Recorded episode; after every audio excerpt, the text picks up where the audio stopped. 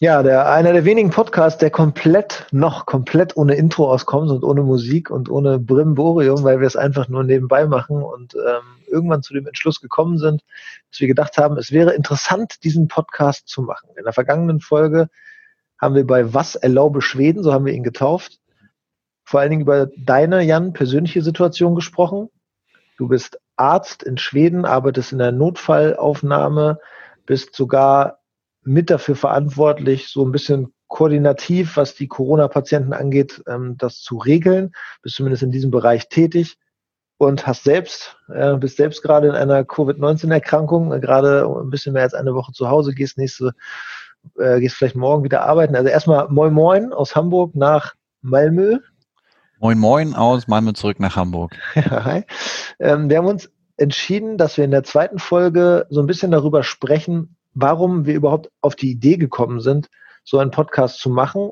Und unsere Grundlage oder Impuls ist davon ausgegangen, dass Schweden diesen Sonderweg gewählt hat. Alle, alle sprechen eigentlich darüber, der Sonderweg Schweden, ist er nun schlimm für, für, für Schweden oder ist er nicht schlimm? Um das zu verstehen, muss man erstmal so ein bisschen eine Grundlage schaffen. Ihr in Schweden, ihr habt ja auch quasi, wir in Deutschland haben das Robert Koch Institut. Das Robert Koch Institut, das auf der einen Seite ja, die offiziellen Zahlen liefert, nicht immer ganz pünktlich und nicht immer ganz so leicht zu verstehen. Ähm, auch manchmal umstritten, ob zu Recht oder nicht, möchte ich gar nicht bewerten. Habt ihr denn ein Äquivalent auch in Schweden? Wir haben ein Äquivalent in Schweden. Hm, die heißt, äh, das Äquivalent heißt Folkhälsomyndigheten und äh, wir können das ja für die weitere Podcast-Folge einfach als FHM abkürzen ist Machen vielleicht wir. für die meisten äh, einfacher meisten zu verstehen. Sind ja doch Deutsch wahrscheinlich auch. Diese äh, Institution erfüllt die gleiche Funktion wie das Robert Koch Institut und hat seine prominente Figur in Anders Tignell. Der ja auch, der auch über Schweden hinaus bekannt wurde. Exakt. Ist, ist er denn so, ist er denn so eine treibende Figur, was diesen schwedischen Weg angeht? Das kann man schon so sagen. Ich gehe mal davon aus, dass das nicht nur alleine auf seinem Mist gewachsen ist. Äh, da hat er sicherlich ein Team hinter sich, äh, das ihm dabei hilft. Und Gibt aber er Pressekonferenzen, also wie, wie, wie läuft das? Genau, also es gibt tägliche Presse, Pressekonferenzen, ähnlich wie das Robert Koch Institut das macht.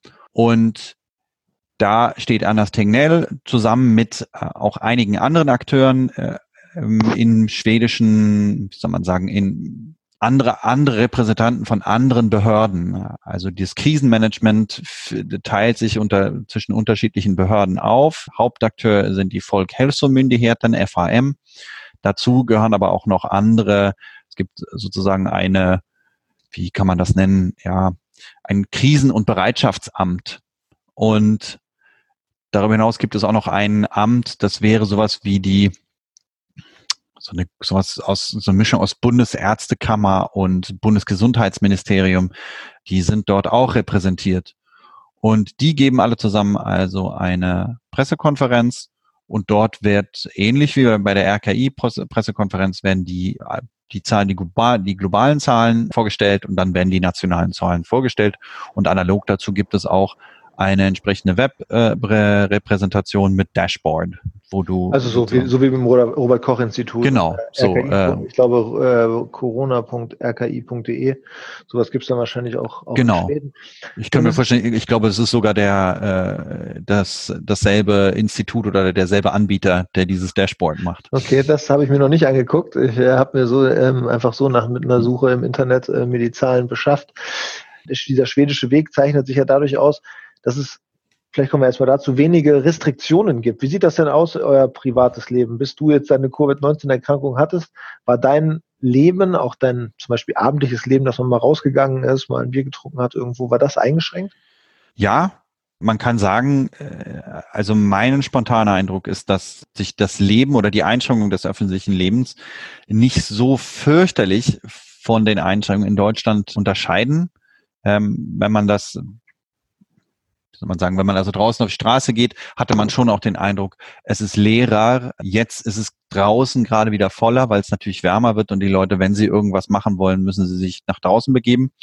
ähm, und können sich nicht in geschlossene Zusammenhänge begeben. Ähm, und aber trotz der, also meine, meine Auffassung ist, dass trotz der auf dem Papier gravierenden Unterschiede mit deutlichen Restriktionen äh, in Deutschland, auch ja verboten, ähm, hat man, ist der Unterschied in Schweden vielleicht doch gar nicht so groß.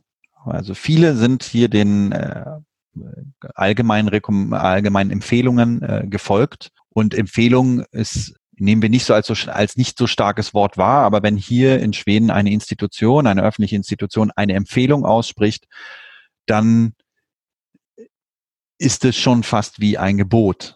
Ja, aber, aber, hey, aber, aber, mit dem, was du jetzt sagst, würdest du ja sozusagen in Frage stellen, dass es diesen schwedischen Weg überhaupt gibt. Aber, oder, oder wie und oder würdest du sagen, nein, das ist falsch und ich, ich verstehe das falsch. Gibt es denn einen, einen Unterschied zwischen dem, was in Deutschland passiert? Also der Hauptunterschied ist sicherlich, dass äh, man Leute nie, man Leute nicht zwingt. Also es wurden keine äh, Maßnahmen erlassen, die dann bei Nichteinhaltung unter Strafe stehen sondern der Hauptweg, also der Hauptunterschied ist, dass man hier in Schweden gesagt hat, wir vertrauen den Leuten, dass wenn wir ihnen gut genug erklären, warum sie äh, sich in einer bestimmten Art und Weise verhalten oder nicht zu verhalten haben, dass sie dann der Großteil sich hoffentlich auch daran hält. Und bisher scheint dem so zu sein. Ähm, ich habe zwar jetzt keine aktuellen, also das die entsprechende Institution, die sich mit solchen Zahlen beschäftigt, hat heute auch Zahlen bei der Pressekonferenz vorgestellt. Die ich habe die jetzt nicht mehr im Kopf, aber der allgemeine Eindruck ist, dass die Leute weiterhin sich stark an diese Empfehlungen halten. Das lässt jetzt gerade auch wieder ein bisschen nach, ähnlich wie in Deutschland, aber dass wir grundsätzlich ähm, vielleicht abgesehen von der Maskenpflicht ähm, hier uns ähnlich verhalten wie die Deutschen. Nur dass es halt, ähm, dass hier nicht die Polizei ähm, die Einhaltung der Regeln kontrolliert. Es ist also dann doch, sind doch relativ wenige Fälle. Liegt das nur an der Anzahl der Bevölkerung oder würdest du sagen, dass auch die Testung eine andere ist in Schweden? Ja, in dem Zusammenhang kann ich eine Seite empfehlen, ourworldindata.org. Die haben auch jetzt äh, eine, eine ganz eigene äh, Seite für all diese Corona-Zahlen und jetzt habe ich das nicht alles vor mir, aber man kann sagen, ja, wir haben, wir haben 30 beziehungsweise fast 31.000 Fälle. Ich, der Eindruck ist, dass wenn man das auf die Bevölkerungsanzahl hochrechnet, wahrscheinlich, wenn wir jetzt gucken, 10, ja, ähm, ah, wage ich, das wage ich jetzt nicht zu sagen, zu sagen, wie viele, wie viele, wie viele Fälle wir, äh, wie viel, also wie, wie groß sich die Fallzahl unterscheidet. Ich würde sagen, ähm, wahrscheinlich die Fallzahl wie auch in Deutschland höher liegt, ja, aber im Hinblick auf ähm, was unsere Testkapazitäten angeht, wir das wahrscheinlich ja nicht verfolgen, also das eigentliche Infektionsgeschehen nicht verfolgen können, sondern immer nur äh, Surrogatparameter benutzen müssen. Also ne, das wird das wird deutlich weniger getestet in Schweden.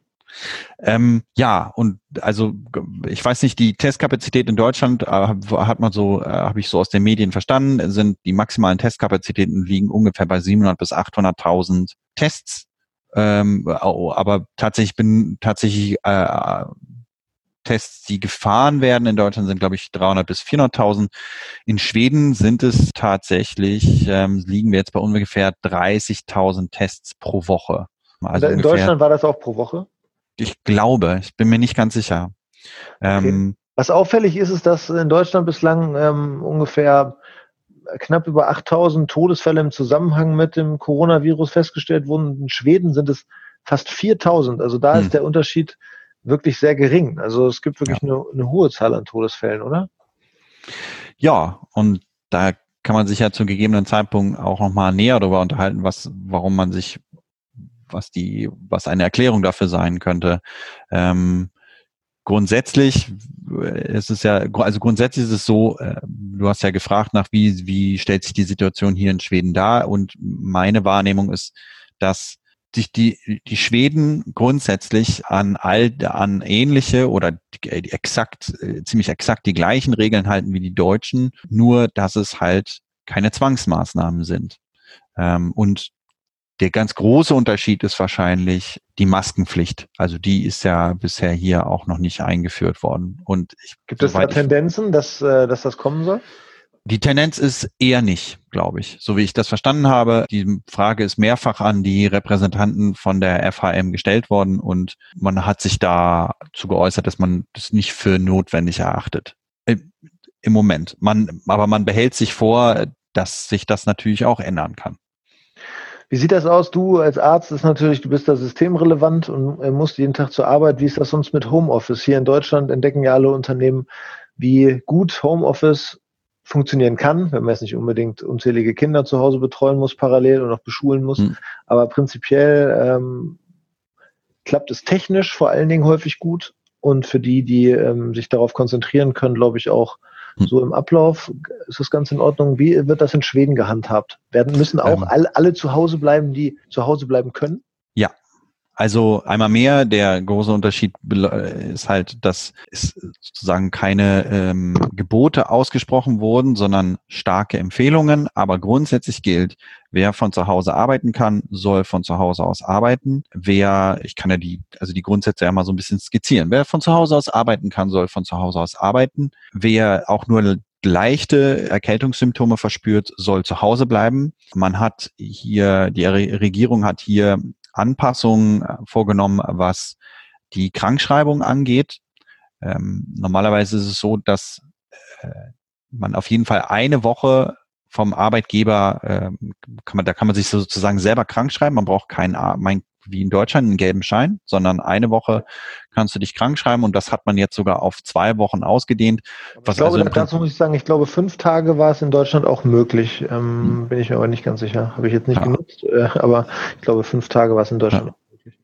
Und äh, also auf jeden Fall ist es jetzt so, dass es, dass man hier zwei Wochen lang von der Arbeit fernbleiben kann, ohne einen Arbeit, ohne einen Arzt aufzusuchen äh, und sich krank, formell krank schreiben zu lassen und der Arbeitgeber das sozusagen bezahlen muss auch weiter und weiter dann weiterhin ist es so, dass ähm, natürlich äh, spezielle, äh, also man sich man sich speziell auf die ähm, Bevölkerungsgruppe Ü65 konzentriert.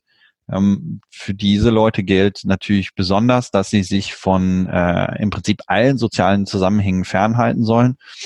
Ähm, hier in Schweden äh, sind alle größeren äh, Veranstaltungen mit Personen von über 50 Leuten untersagt. Und das wird auch äh, kontrolliert. Restaurants dürfen aufhaben, müssen aber ihre die Personenanzahl äh, anpassen. Und da ist auch in Stockholm kontrolliert worden. Da, hat, da ist ihnen das aufgefallen, dass sich äh, ein Teil der Kneipen und äh, also ein Teil der Gastronomen nicht dran gehalten hat. Und da hat man auch kurzzeitig drüber nachgedacht, ob man nicht härtere Maßnahmen ergreift. Aber bisher äh, war das so, dass sozusagen der öffentliche Druck genügend war, dass sich die Leute daran, daran hielten, dass sie eben nicht wie gewöhnlich äh, die Leute alle dicht gedrängt in irgendeinem Innenraum beherbergen dürfen, sondern, sondern man hat das Ganze dann nach draußen verlegt, beziehungsweise dafür gesorgt, dass die Leute in äh, korrektem Abstand äh, voneinander platziert werden. Aber wenn man jetzt äh, im Internet sich die Bilder anguckt aus, äh, aus der Ferne von Schweden, da sind immer die ganzen Schweden zu sehen, äh, die dicht an dicht gedrängt draußen in der Sonne sitzen und äh, von Mindestabstand keine Rede ist. Wie nimmst du das wahr? Oder keine, was keine Rede ist, also Mindestabstand nicht zu sehen ist. Äh, wie nimmst du das wahr? Ähm, also es ist sicher so, ich habe mich ja äh, im Hinblick auf meine Erkrankung habe ich mich ja die letzten anderthalb Wochen sozusagen auch nicht groß äh, bewegt. Ich kann sagen, hier direkt vor meinem Balkon ist ein großer Spielplatz und mit so einem ähm, kleinen Outdoor Fitnesspark, ja. Und da sieht man, also zeitweise würde man sagen, okay, hier sind gehen die Leute, äh, sind sie, sitzen sie vielleicht doch dichter beisammen, als äh, es angeraten wäre, gewähre, aber meistens sind das dann aber Gesellschaften, die sich kennen. Ja, und da ja in Schweden sozusagen alle Versammlungen von unter 50 Leuten äh, erlaubt sind, gilt da zwar sozusagen auch die Regel, dass man sich voneinander fernhalten soll, aber ähm, würde jetzt mal sagen, ich gehe davon aus, dass die, dass die Leute wissen, dass sie keine Symptome haben und wenn sie Symptome hätten, würden sie nicht miteinander sozusagen sich vergnügen. Also es geht schon sehr viel auf die eigene Verantwortung der, der genau, Menschen. Genau, also der Hauptansatz ist, dass äh, man viel, vieles dessen, was, äh, was man als notwendig erachtet, äh, vor allen Dingen das Social Distancing, ähm, auf sagen die Verantwortung eines jeden Einzelnen auslagert und und ich würde behaupten, und wir haben ja schon gesagt, also Todeszahl kann man, kann man äh, nochmal gesondert diskutieren, aber ich würde behaupten, grundsätzlich funktioniert das, weil auch die, weil man jetzt sieht, dass die ähm, der Infektionsverlauf oder dieser Pandemieverlauf in eine stabilere Phase eingetreten ist. Das ist natürlich äh, immer nur ein Augenblicksbild, aber es scheint so zu sein, dass ähm, obwohl ich, es hier nichts verpflichtend war, wir ähnliche Effekte haben, wie man sie auch in Deutschland sieht. Ähm ja, die, die Neue Zürcher Zeitung hat äh, vor drei Tagen auch geschrieben, ist der schwedische Weg in der Corona-Krise wirklich so anders? Das wird ja eher darauf hindeuten, dass, äh, dass du sagst, der schwedische Weg ist gar nicht so viel anders, außer man schaut die, man schaut die, diese Eigenverantwortung an. Genau. Also ich glaube, wir, wir hören ja beide auch Christian Drosten zu und ähm, er hatte, da, er hatte das, glaube ich, auch mal in einem seiner Podcasts erwähnt, in einer der Folgen, ähm, dass auch er die Wahrnehmung hat und ich teile das, ja, weil ich ja hier äh, auch lebe, ähm, dass es wahrscheinlich gar nicht so anders ist. Also ich habe natürlich auch, ich fahre mit dem, äh, also als ich noch zur Arbeit gefahren bin, fahre ich mit den öffentlichen Verkehrsmitteln äh, zur Arbeit und da ist es mir zeitweise ein bisschen aufgestoßen, dass ich finde, dass die Leute ähm, vor allen Dingen ja, jüng, noch jüngere Leute, also äh, unter 20, ja, dass die ein bisschen sorglos mit der ganzen Geschichte umgehen und da die Abstandsregeln nicht so einhalten. Aber grundsätzlich merkt man im öffentlichen Personennahverkehr auch, dass die Leute alle versuchen, sich voneinander wegzusetzen, dass sozusagen nur jeder zweite Sitz besetzt ist. Und in den allermeisten Fällen funktioniert das auch. Ähm, nur zu den Stoßzeiten ist es, äh, merkt man halt, dass es da manchmal nicht klappt. Ähm, aber nichtsdestotrotz, äh, im, in, den, in weiten Teilen kann man sagen, äh, scheinen diese, scheinen diese Regeln zu greifen oder scheinen die Aufforderung, sich so nach, nach bestimmten Regeln zu verhalten, zu greifen, denn auch in Schweden kann man sehen, dass ähm, ich, kann aus, ich kann jetzt natürlich keine Zahlen nennen, sondern das ist auch anekdotisch, das ist aus den, aus den örtlichen Medien hier, sieht man auch, dass auch die Gast, zum Beispiel auch die Gastronomie ja hart zu kämpfen hat, weil Leute tatsächlich ohne dass jemand sie gezwungen hat, zu Hause geblieben sind und nicht irgendwie in äh, wie gewöhnlich abends zum Bier trinken rausgegangen sind, sondern zu Hause geblieben sind. Und das halt das auch dazu geführt hat, dass einige ein, ein zumindest ein gewisser Anteil der äh, Gastronomen hat dicht machen müssen oder zumindest in arge wirtschaftliche Schwierigkeiten gekommen ist. Ähm, eine Frage, um, um sozusagen diese, diese Folge, diese Folge auch langsam Richtung ähm, Ende zu bewegen. Beim, beim nächsten Mal würden wir uns, also würde ich mich gerne mit dir darüber unterhalten, wie das so bei dir im Krankenhaus läuft und ähm, mhm. wie, da die, wie, du, wie du da die Situation beschreibst. Gibt es denn ähm, da dramatische Szenen, die du so beobachtet hast? So wie, ich meine, in, in Italien und Spanien und so weiter kennt man die Bilder, aber äh, wie, wie hast du das bislang da in, in Schweden wahrgenommen? Also sowohl im privaten äh, wie auch im Arbeitsleben muss ich sagen, dass zumindest hier in der Region, in der ich lebe, äh, also in äh, Schon, Malmö, Südschweden, haben wir keinerlei dramatische Zustände erlebt. Also weder, äh, wie gesagt, weder hier auf an privater Front. Ähm, wir haben uns ganz gut versorgen können. Wir haben uns einmal in der Woche sind wir zum, haben wir, wir machen jetzt also keinen täglichen Einkauf, sondern wir haben uns darauf geeinigt, dass wir einmal in der Woche einkaufen gehen. Und in der, und in der Notaufnahme äh, haben wir also auch keinerlei, also wir merken, dass also natürlich steigt, also natürlich ist die Zahl der Leute sukzessive angestiegen, die für, äh, also die mit Symptomen suchen, äh, mit Symptomen zu uns kommen, die wir, ähm, also die, wo wir den Verdacht hegen, dass das Covid-19 sein könnte. Aber grundsätzlich kann man sagen, und äh, ein ähnliches Phänomen beobachtet man ja auch in äh, Deutschland, dass die Zahl der Patienten, die in, Zahl insgesamt der Patienten in der Notaufnahme eher gesunken ist. Weil halt Weil die anderen rausgenommen wurden und äh, Betten freigehalten werden äh, für mögliche Covid-19. Ja, und aber auch offensichtlich, weil äh, das ist ja so. Die anderen auch wegbleiben. Genau, die, also genau, das ist also die, die, die Vermutung liegt nahe, dass sich Leute äh, aufgrund der Sorge, dass sie sich äh, möglicherweise mit äh, Covid-19 ähm, oder sich Covid-19 in der Notaufnahme einfangen, dass sie dann zu Hause bleiben. Und äh, ähnlich, ähnlich wie in Deutschland machen wir uns auch hier auch Gedanken, was dann eigentlich mit den anderen Patienten passiert.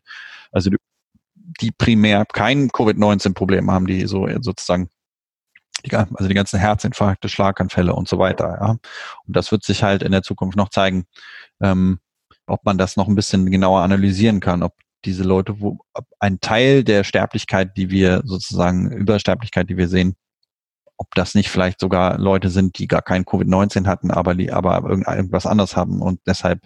Okay, aber da, die, die Übersterblichkeit ist ja wirklich deutlich, deutlich gestiegen. Höchste Sterberate, ja. höchste Sterberate generell sozusagen, äh, glaube ich, was, was, ähm, oder bis, bis Dezember 1993, seit Dezember 1993 war jetzt, ähm, war es die höchste Sterblichkeitsrate. Also, sind das, sind das, also ich habe keine schwedischen Zahlen jetzt, was. Äh, genau, das sind schwedisch, genau. Höchste Sterberate in Schweden seit Jahren. Das ist äh, hier die Quelle swp.de. Ähm, hier, äh, kurz gucken, wie, wie seriös das ist. müsste, ich nur, mal, müsste ich nur mal schauen. Das ah, ist eine DPA-Meldung. Also ähm, ja, immerhin, ja. Immerhin, genau, immerhin eine DPA-Meldung. Also scheinen äh, offizielle, scheinen offizielle Zahlen zu sein und ähm, Update vom 19.05., also von heute, hm. höchste Sterberate ähm, seit Jahren verzeichnet. Müsste schon bis zum das kommt sicherlich, also sicherlich nicht, nicht unerwartet, aber äh, und es wird aber in sozusagen, und da können wir uns zu, zu einem späteren Zeitpunkt auch nochmal drüber ja. unterhalten. Es wird interessant zu sein, zu sehen, zu, also es wird interessant zu sein, zu sehen, sozusagen, was davon Covid-19 ist und was davon Leute sind, die ja aufgrund der, sozusagen dieser Pandemiesituation, obwohl sie kein Covid-19 haben, trotzdem äh, gestorben sind, weil sie vielleicht mit einem Herzinfarkt nicht rechtzeitig in die Klinik gegangen sind, aufgrund der Angst, sich äh, mit diesem Virus zu infizieren. Ja, also du bist ja in deiner Klinik in meinem mit dafür verantwortlich, wie man, wie man das genau regelt dort, wie man genau mit diesen Fällen umgeht und wie man das organisiert mit Covid-19-Patienten. Und ich würde sagen, darüber unterhalten wir uns das nächste Mal, Jan. Mhm. Und äh, wir, wir beenden mal die zweite Folge. Was erlaube Schweden? Und ja, hören uns dann demnächst wieder. Alles klar. Mach's gut.